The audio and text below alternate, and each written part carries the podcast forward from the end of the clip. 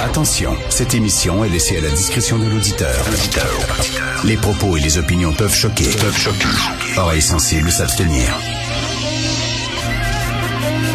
Richard Martineau. Martino.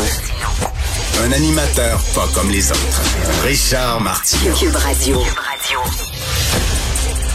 Bonjour, bon lundi, merci d'écouter Cube Radio. Alors, euh, vous avez vu les sondages Poilièvre très en avance hein, sur euh, Justin Trudeau. Et le, je pense que le Canada de Justin Trudeau. Sa vision du Canada, ça ne fonctionne plus. Vous savez, son histoire d'avoir 100 millions d'habitants au Canada dans quelques années, euh, puis les faire rentrer là, à raison de 500 000 minimum immigrants par année. On sait que l'organisme même, l'organisme qui avait, qui avait prévu ça, qui avait, qui avait fait ce projet-là, euh, avait fait un sondage et euh, la majorité des Canadiens disaient que ça n'avait aucun sens, que c'était des seuils qui étaient beaucoup trop élevés. Au lieu de dire, ben là, on va reculer, puis ça n'a pas de sens parce que la population est braquée contre ça, puis les gens disent, ça n'a pas de bon sens avec euh, la pénurie de main-d'œuvre, avec le, manque de logement et tout ça, ce n'est pas le temps d'ouvrir les frontières. Justin Trudeau il a dit on s'en fout, on va de l'avant, on ne change rien.